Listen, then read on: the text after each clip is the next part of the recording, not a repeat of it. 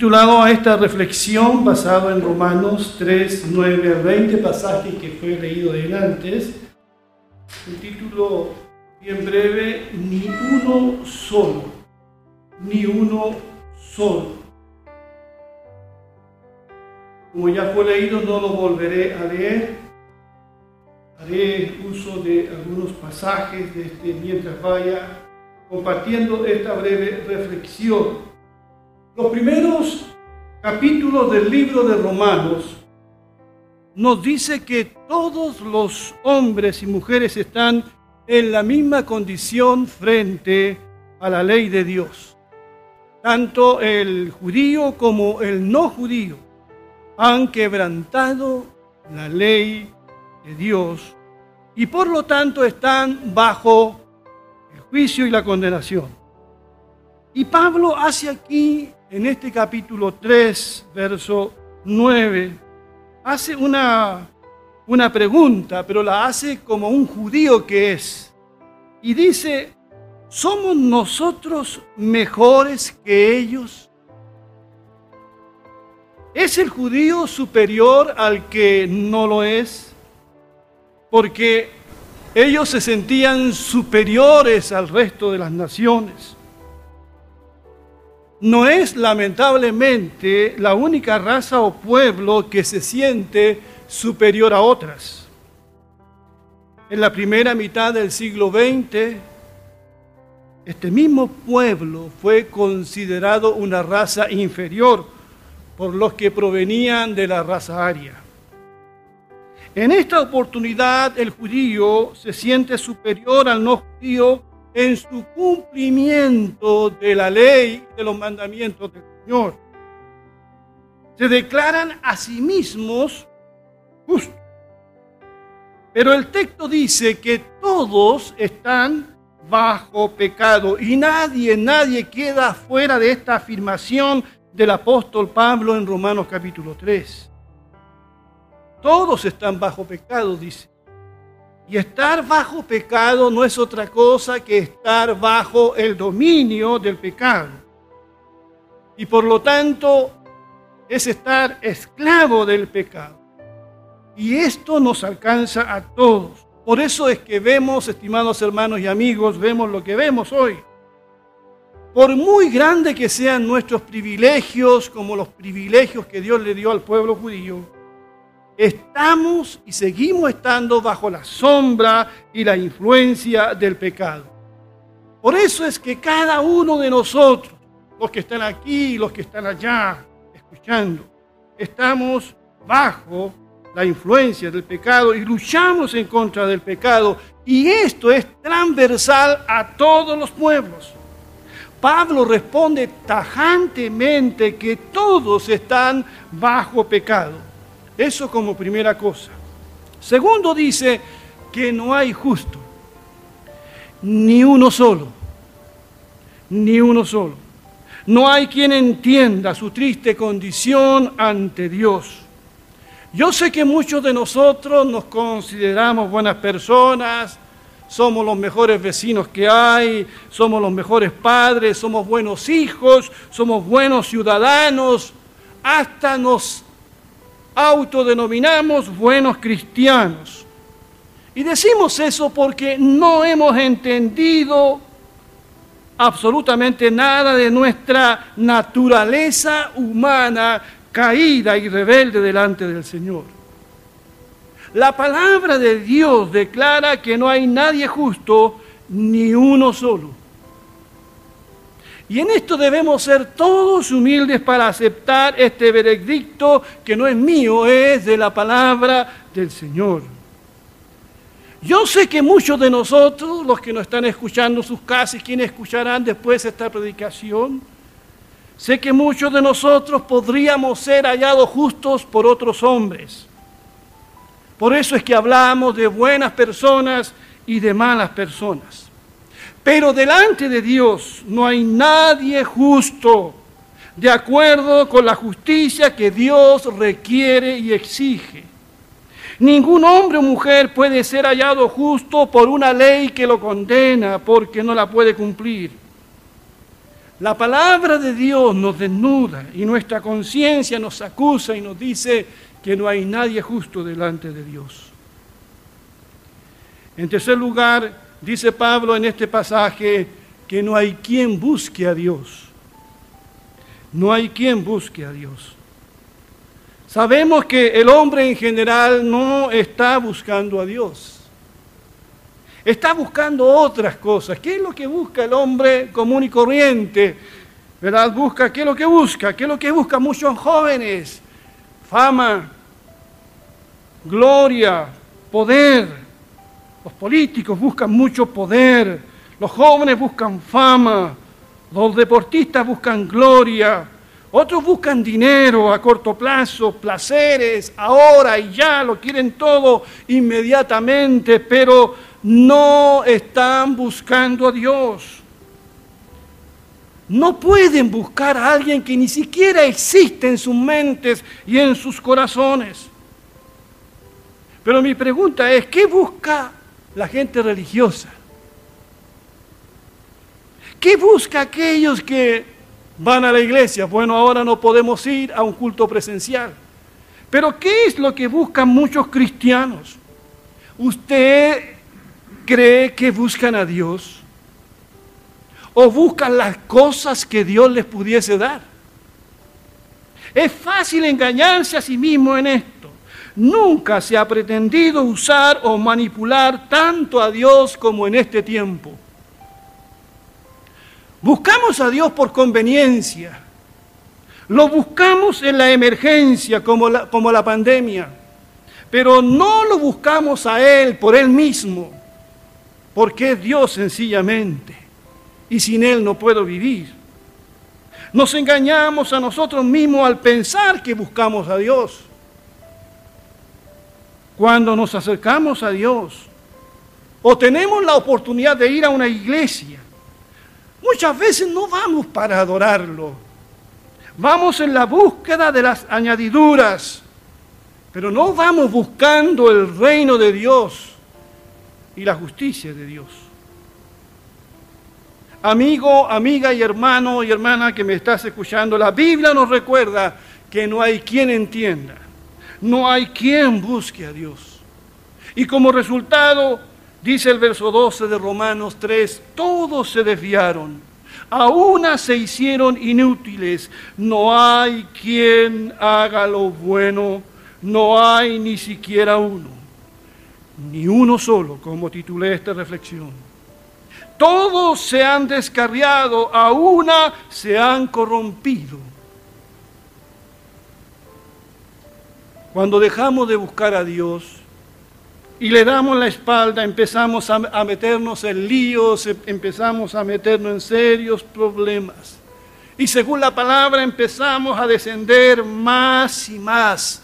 Empezamos a degradarnos como seres humanos, empezamos hasta a oler mal y es un olor de muerte. Empezamos a apartarnos del buen camino como una oveja que abandona el rebaño. Bien dijo el profeta Isaías que todos nosotros, todos, todos, porque no hay justo ni aun uno, todos nosotros nos descarriamos como ovejas, cada cual se apartó por su camino. Los medios de pruebas que usa Pablo para demostrar nuestra condición son tomadas del libro de los Salmos e Isaías principalmente. Y él cita el Salmo 14, el verso, del verso 1 al 3, y que dice, dice el necio en su corazón, no hay Dios, están corrompidos, sus obras son detestables, no hay uno solo que haga lo bueno. Desde el cielo el Señor contempla a los mortales para ver si hay alguien que sea sensato y que busque a Dios. Pero todos se han descarriado, a una se han corrompido. No hay nadie que haga lo bueno, no hay uno solo. Este salmo fue el que Pablo cita en Romanos 3. Me llama la atención la frase, a una se han corrompido. Es como si se hubiesen puesto de acuerdo para corromperse y hacer lo malo. En los últimos años hemos asistido en Chile a una sucesión de hechos que atestiguan de nuestra corrupción como sociedad. Instituciones públicas, civiles y militares no han escapado a la corrupción. Hasta la misma iglesia. ¿Para qué decir la política? No es una exageración de Pablo al decir que estamos todos bajo pecado y si no somos libres por el poder del Evangelio, seguiremos siendo esclavos. Por eso, mis estimados y amigos, que Dios realmente tenga misericordia de nosotros. Y no solamente de nosotros como país, sino de nuestros países vecinos que están casi peor que nosotros. Un botón de nuestra corrupción, dice Pablo, son las cosas que decimos. En el verso 13 de Romanos 3 dice, sepulcro abierto es su garganta, con su lengua engañan, veneno de áspides hay debajo de sus labios, su boca está llena de maldición y de amargura. Es una cita del Salmo 140, verso 3, que dice, afilan su lengua cual lengua de serpiente Veneno de víbora hay en sus labios. En sus palabras no hay sinceridad. En su interior solo hay corrupción. Su garganta es un sepulcro abierto. Con su lengua profieren engaños. Llena está su boca de maldiciones, de mentiras y amenazas. Bajo su lengua esconde maldad y violencia. Lo que Pablo hace aquí es mostrar una especie de radiografía, o mejor dicho, una especie de resonancia espiritual del corazón humano. Empieza con la cabeza y terminará con los pies.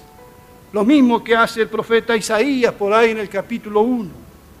Y aquí se presenta una lista de conductas que confirman, estimados, que nadie es justo ante Dios, ni uno solo.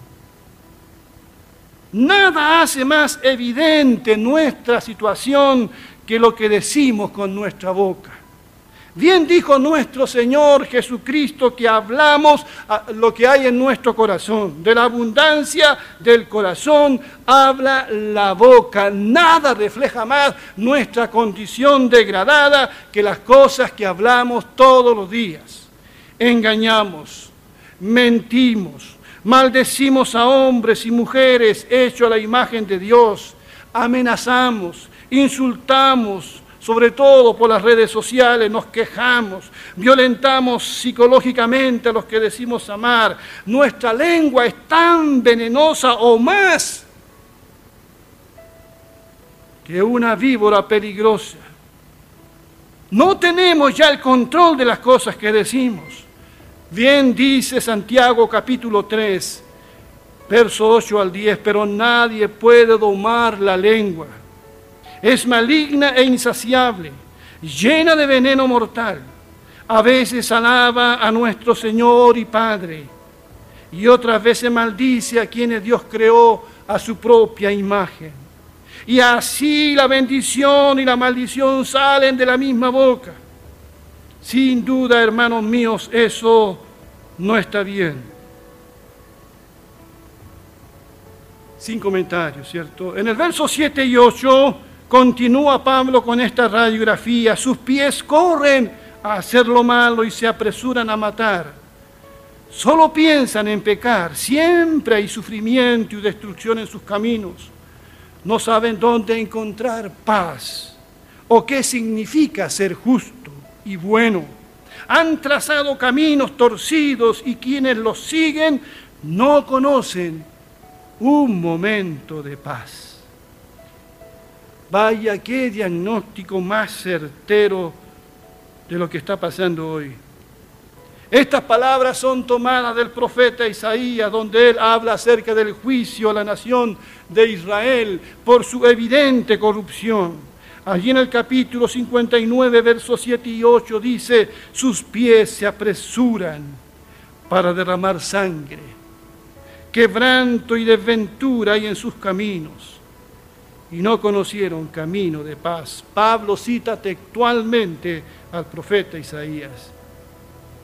Hoy vemos que el hombre actúa sin consideración alguna por su prójimo, derrama sangre inocente. Estamos asistiendo a un grado de violencia que va en aumento. Y como bien dijo Jesús, la multiplicación de la maldad. Sin duda que todo lo que Pablo aquí dice, lo estaba viendo él en la ciudad de Corinto, donde él escribe esta carta en el primer siglo pero es también lo que nosotros hoy estamos viendo. En este año, en el primer semestre, los robos con homicidio aumentaron un 120% en la región metropolitana, pese al estado de excepción, en comparación al primer semestre del año pasado. Ni aún la pandemia ha podido detener este flagelo las autoridades ya hablan de crimen organizado que está operando en plena pandemia en algunas poblaciones. Ha recrudecido el robo con violencia, la violencia física en los hogares, especialmente contra la mujer. La ola de femicidios no se detiene a pesar del ni una menos. Un hombre hace unos días atrás asesinó a varios indigentes como si la vida de estas personas no valiera absolutamente nada. Se habla de ajustes de cuenta y ya en Chile se está hablando de la práctica del sicariato, el crimen por encargo. Mi pregunta es, ¿hacia dónde nos encaminamos? Y estoy hablando de nuestro país, que según la ONU está muy atrás en el porcentaje de homicidios en relación a otros países del continente como Brasil o El Salvador. No hay paz en el corazón del hombre. Sus caminos son torcidos y los conducen al quebranto y el sufrimiento. Pero creo que lo que dice a continuación el apóstol Pablo nos lleva, estimados amigos y hermanos, a la raíz del problema. Capítulo 3, verso 18. Dice Pablo, no hay temor de Dios delante de sus ojos. ¿Lo escuchó bien? No hay temor de Dios delante de sus ojos. Este es el punto. Cuando no existe el temor a Dios, todo vale, todo está permitido. No les pasa por la mente tener respeto o temor a Dios. Y esto constituye, según el apóstol Pablo, lo medular de la condición perdida del ser humano. Porque cuando falta el temor a Dios, se abre la puerta a toda suerte de maldad, de irreverencia. Cuando falta el temor a Dios, faltará el respeto al prójimo. Cuando no se respeta a Dios, no se respetan a los padres, a los ancianos. Y no se respeta también a esa criatura que está por nacer. Quien no respeta a Dios también termina no respetándose ni siquiera a sí mismo. Proverbios 8:13 define el temor de Dios de la siguiente manera, el temor del Señor es aborrecer el mal. Yo aborrezco la soberbia y la arrogancia, dice, el mal camino y la boca perversa. Donde no hay temor de Dios, no hay límite para el mal y nuestro país hace mucho rato que perdió el temor a Dios. Se perdió en las iglesias. Se ha querido sacar a Dios de todos lados. Y estamos como estamos. Quien conoce a Dios lo respeta. Quien no lo conoce no le teme. Hasta nos hemos hecho una imagen de Dios que no corresponde a la realidad. El Dios de muchas personas es un Dios chiquito, manipulable, es un Dios con minúscula. Es el siervo que corre para satisfacer sus caprichos. es un Dios pequeño, utilizable, que no tiene nada que ver con el verdadero Dios. Hasta se ha torcido las escrituras para hacernos un Dios a nuestra medida. Hablamos hasta de Diosito. Nos hemos tomado demasiada confianza con Dios. Dios es tan, pero tan bueno que me aguanta todo. Y hemos perdido lo que tenían nuestros ancestros, el temor a Dios, que no es miedo por si acaso. No, pero sí es reverencia a su nombre, a su palabra. Por eso en esta mañana, mis queridos hermanos, empecemos por nosotros, porque no le podemos pedir a aquellos que están sin Cristo lo que nosotros hacemos recuperemos primero nosotros el temor a Dios. Que esté presente en nuestras vidas, en todo cuanto hagamos, porque de aquí parte todo. Sabemos que la mayoría ha ignorado este concepto del temor a Dios. Eclesiastés hace una conclusión de su libro y termina diciendo en el capítulo 12, 13 y 14, teme a Dios, dice, y obedece sus mandamientos, porque esto es lo más importante para todo hombre y mujer. Y otra versión dice, porque esto es el todo del hombre, el temer a Dios, porque Dios nos juzgará por cuanto hacemos inclusive lo oculto, sea bueno o malo.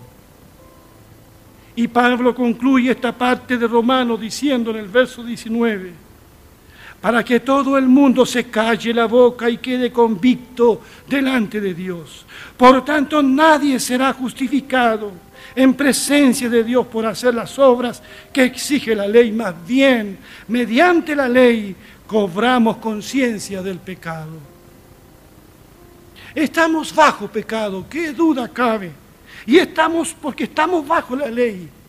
Tanto judíos como no judíos no tenemos excusa, dice Pablo aquí. Solo podemos guardar silencio. Dice para que todo el mundo se calle la boca. Frente a este diagnóstico, frente a este veredicto, todos deben guardar silencio. Somos como ese acusado que está frente a un tribunal, que frente a toda la evidencia en su contra, no tiene nada que decir en su defensa. ¿Qué podremos decir nosotros, hermanos? ¿Qué podrás decir tú, querido amigo, amiga que me estás escuchando? ¿Qué podrás decir tú? Lo mismo que nosotros. Señor, Señor, ten misericordia de mí. Sé propicio a mi pecador porque todos hemos fallado, todos hemos cometido errores. He titulado a esta reflexión Ni uno solo. Pero saben, sí hay uno. Sí hay uno. Su nombre es Jesucristo. La Biblia lo dice. Primera de Pedro 3:18. Porque Cristo murió por los pecados una vez y para siempre. ¿Y qué es lo que dice? El justo por los injustos para llevarlos a ustedes a Dios. Bendito sea su nombre. Gloria a Dios por la justicia de Cristo. A mí Nadie me puede redarguir de pecado, dijo Jesús a sus acusadores. Él vino a cumplir la ley. No hubo engaño en su boca. Nunca pecó. El justo ofrece su vida por nosotros, los injustos. Cuando Jesús moría en aquella cruz, fueron crucificados al lado de él dos criminales, como bien ustedes saben. Uno de ellos empezó a insultar al Hijo de Dios. Si eres el Cristo, desciende de la cruz y sálvanos a nosotros.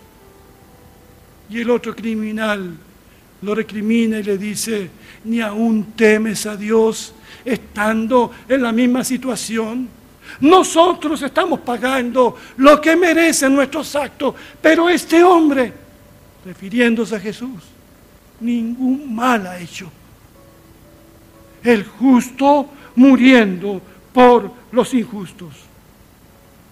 Ni uno solo de nosotros, pero sí Él, sí Jesucristo. No existe ser humano que no esté bajo pecado y bajo el juicio de Dios por lo mismo. Pero si miramos a Jesucristo por la fe, si miramos a aquel que nos amó hasta dar su vida por cada uno de nosotros, la Biblia dice que seremos salvos, seremos perdonados y seremos libres. Dios quiera que donde te encuentres, no sé si estás acompañado, estás con tu esposa que es creyente y tú no eres creyente. Quizás tu hijo está allí contigo. Quizás vas a escuchar esta predicación después. Yo te invito a entregar tu vida a Jesús a tener un encuentro con Dios. Tú no puedes, pero Él puede. Él te amó tanto que dio su vida por ti en la cruz. Un abrazo, que Dios bendiga a ambas iglesias, que la paz del Señor esté con ustedes.